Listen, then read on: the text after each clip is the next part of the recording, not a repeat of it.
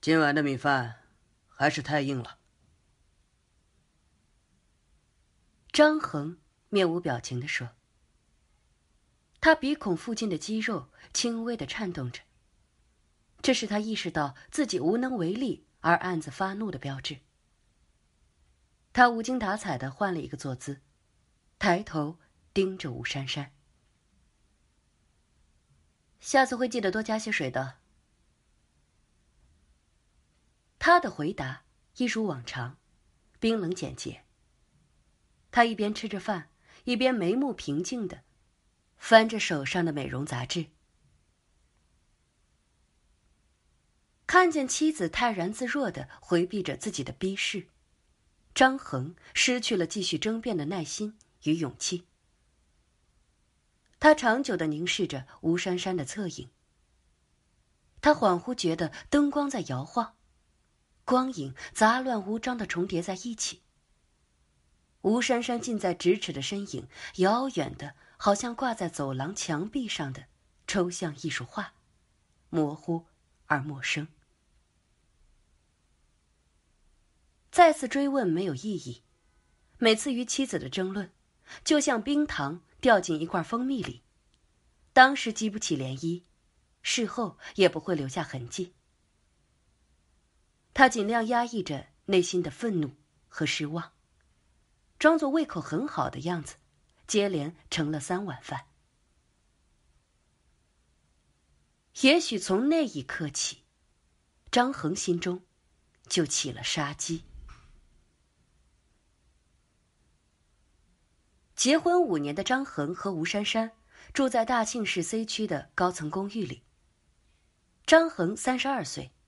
妻子比他小两岁，他们是在南方经济发达的恩市认识的。那个时候，张恒还做苦荞茶的生意，吴珊珊则在一家公司当秘书。虽然在一个城市，两人隔得并不近。吴珊珊周末才有假休，每个周五下午，吴珊珊都会坐两个小时的公车来找张恒。即便来了。也不一定能见到张恒。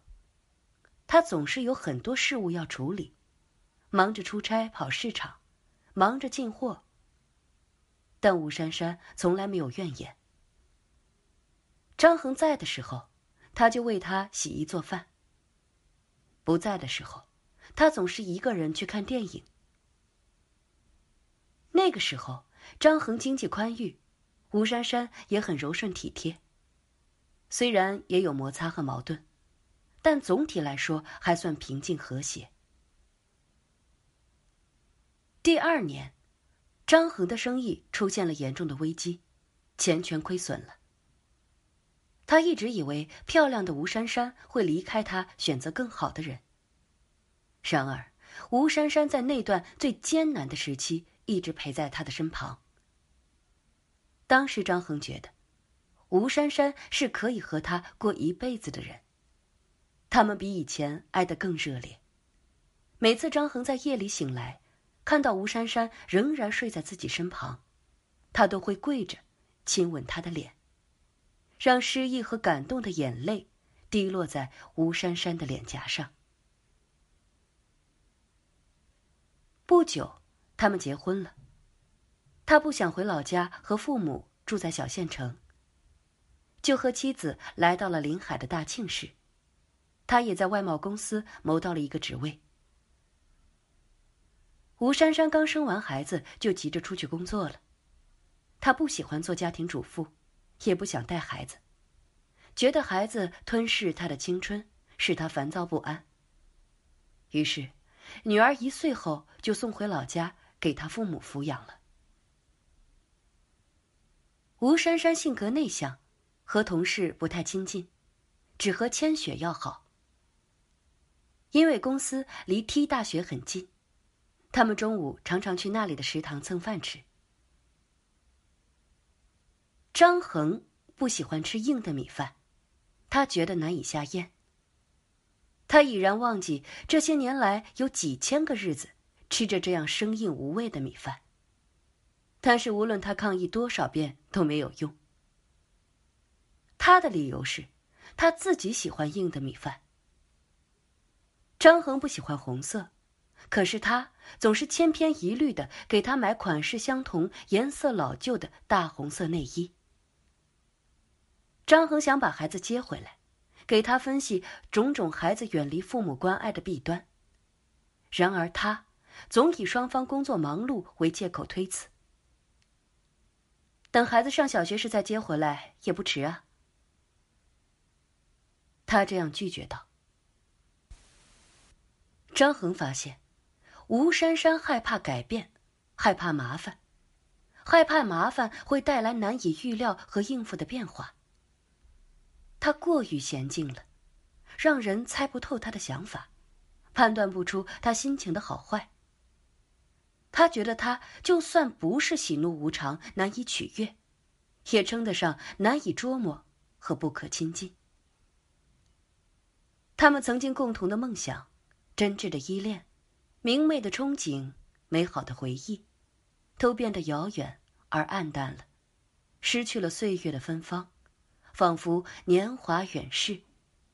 爱情也变得瘦骨嶙峋，没有了永垂不朽的气魄与壮志。张恒认为，吴珊珊有一种理所当然的自私，肆意妄为的冷漠。旁若无人的骄傲，他觉得不可思议。怎么女人结婚以后会这样判若两人？他有时候怀疑，他是否从来就如此，只是自己没有发现而已。张恒在公司也过得很不顺心，他学历不高，在大庆市又没有人脉，总是受到上司的冷落和同事的挤兑。本来以他的能力当主任是完全没有问题的，但在公司公开竞聘时，输给了经理的侄子，一个毛头小子，这更使他一蹶不振。他想跳槽，又怕进不了好的公司。他经常加班和出差，有时日夜颠倒，倒时差常常让他夜不能眠。在升职梦想成空。且加薪无望的情况下，他每月还得交近五千元的住房贷款。他思念女儿，经常给她买玩具和衣服寄回老家去。他和妻子确实没有时间带孩子，为此他一有假就回老家看女儿，而且离开的时候总是万分不舍。这一切压得他喘不过气来，只觉得苦闷没有尽头。下了班，不知该往哪里去。他无处诉说，妻子全然不懂他的心思。他热衷的是美容、减肥和电视剧。他们只说简单的日常用语，心灵交流和灵魂畅谈的次数屈指可数。张恒以为激情和爱情会常在，但他们消失的如此之快。他几乎手足无措，都来不及回味和悼念。退一步，他相信激情褪去，至少爱情可以转变为亲情。想不到最后孵出来的，只有冷淡与漠然。而让他勇敢正视这种冷淡与漠然的，正是妻子刚才面对他的逼视时的无动于衷。张恒告诉自己。他不再关心我的疾苦，不理会我的要求，不顾及我的感受。我有什么好留恋的呢？与其这样平淡的生活下去，不如主动改变现状。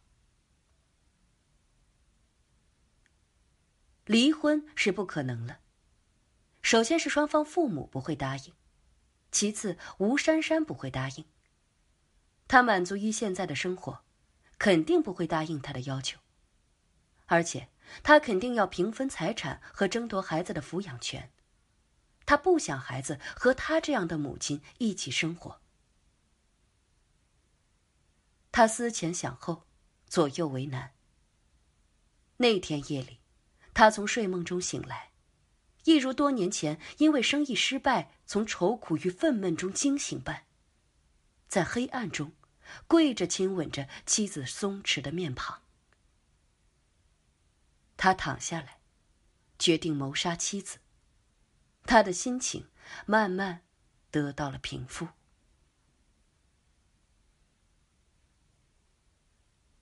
一个偶然的机会，他得知 T 大学发生了一件骇人听闻的事件。T 大学是一所综合性的理工科大学，近几年才在 C 区建立校区。本来这一带属于郊区，人口稀少，经济落后。但在市政府新的经济政策的推动下，昔日遍布农田和平房的 C 区突然发生了翻天覆地的变化。各种商业大楼和公共建筑的鳞次栉比，俨然成为了一个繁华喧嚣的城区。T 大学正处于 C 区的中央位置，它占地宽广，是一个闹中取静的城中之城。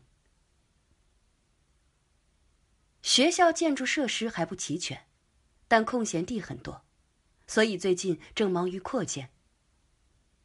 承包扩建公司的建筑公司。雇佣了很多农民工，工人们白天在工地上工作，晚上就住在学校旁边临时搭建的工棚里。